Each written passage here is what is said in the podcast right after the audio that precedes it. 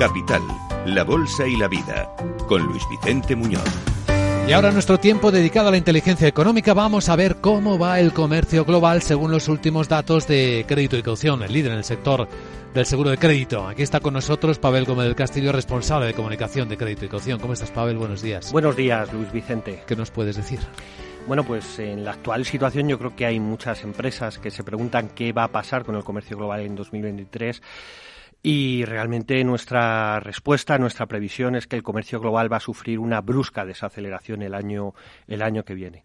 Hemos modificado sustancialmente nuestras previsiones de crecimiento del eh, comercio mundial para 2023. A la baja. A la baja. Preveíamos que el crecimiento iba a estar en el entorno de un 4% y nuestra previsión actual, que es un recorte sustancial, estamos hablando del 1,5%.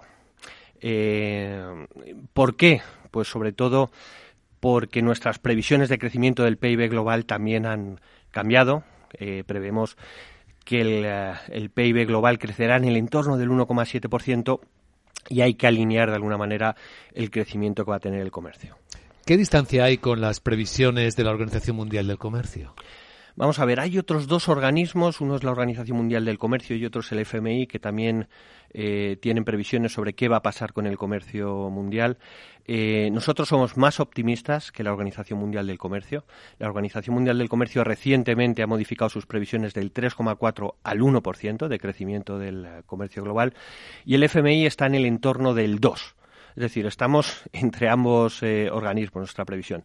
Es cierto que estamos más alineados con el FMI. Hay algo que no terminamos de entender sobre la Organización Mundial del Comercio y su previsión eh, digamos, ellos prevén que el PIB va a crecer en el entorno del 2,3% y, sin embargo, eh, son muy pesimistas en torno a la evolución del comercio, hablan de un crecimiento solo del 1%. Nos parece, e, e, es, esos 130 puntos básicos de diferencia nos parece demasiada elasticidad a nosotros. ¿no? Eh, pero, mm, digamos, yo creo que la tendencia de 2023 es muy clara, mm, tanto nosotros como otros operadores, como estos grandes organismos, lo que pensamos es que o mejora sustancialmente el entorno geopolítico o el comercio global será realmente frágil el año, el año que viene, aunque todavía todos pensamos que en territorio positivo. En cuanto a zonas, cada vez que hemos hablado de Europa, parecía claramente identificada como una de las más vulnerables, al menos mientras esa constante que ha sido la guerra de Ucrania desde desde febrero no, no cambie. Suponemos que esto sigue intacto, tal cual, ¿no? Es así, porque además yo creo que la guerra de Ucrania es el principal factor desestabilizador ahora mismo de ese contexto geopolítico, ¿no? Eh, Europa es la zona claramente más afectada por esta, por esta guerra. Estamos hablando de que afecta al incremento de los precios de la energía y a través de ello, pues de los costes de fabricación. Se está reduciendo el consumo de los eh, hogares y, hay que prever que va a haber menos importaciones, eh, menos producción en, Europa.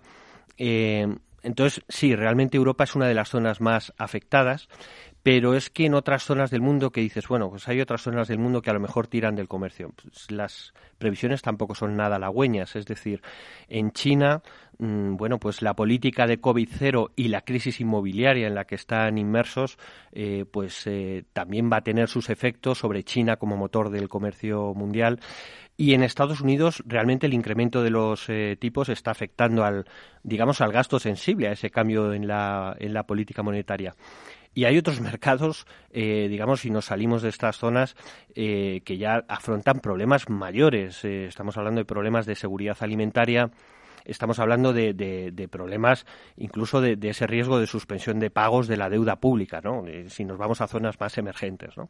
Luego, realmente no hay para el año que viene mm, ninguna zona del mundo que vaya a actuar como motor del comercio. ¿no?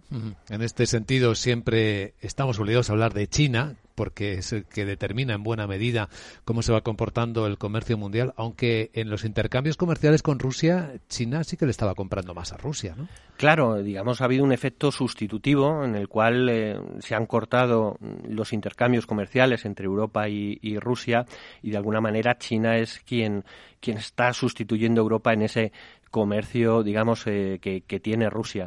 Pero al final eh, China realmente, pues lo que comentábamos, ¿no? Esta política de, de COVID cero y sobre todo esa crisis inmobiliaria, eh, pues van a afectar, o esa es nuestra previsión, mm, incluso a la capacidad de China como fábrica, ¿no? entonces, quizás la única parte positiva de, de todo esto bueno, hay, hay, dos datos positivos. Uno es que nosotros esperamos que la inflación haya tocado ya máximos y que, sobre todo a partir de 2023, vayamos viendo cómo esta inflación va cayendo.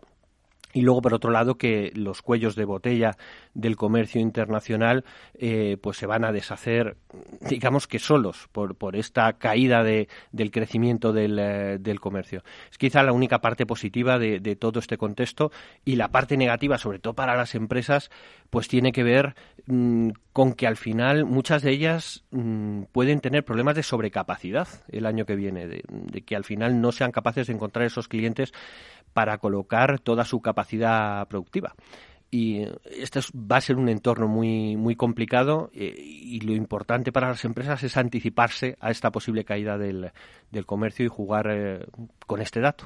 ¿Qué hechos podrían hacer fallar esta previsión? ¿Un alto el fuego en la guerra de Ucrania, por ejemplo?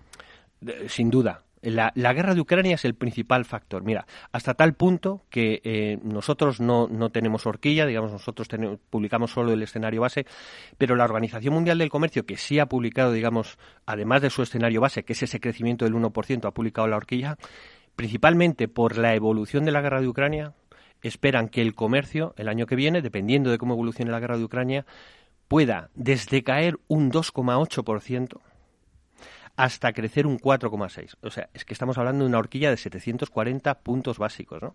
Y el principal factor va a ser sin duda la guerra de Ucrania, para ver cómo se mueve esta horquilla.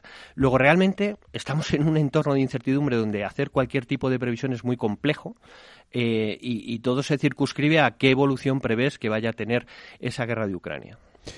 Para las personas que deseen más información sobre este informe, disponible en créditoycaución.es. Pavel Gómez del Castillo, gracias y hasta la próxima. A vosotros y salud para todos. Capital, la Bolsa y la Vida. Luis Vicente Muñoz.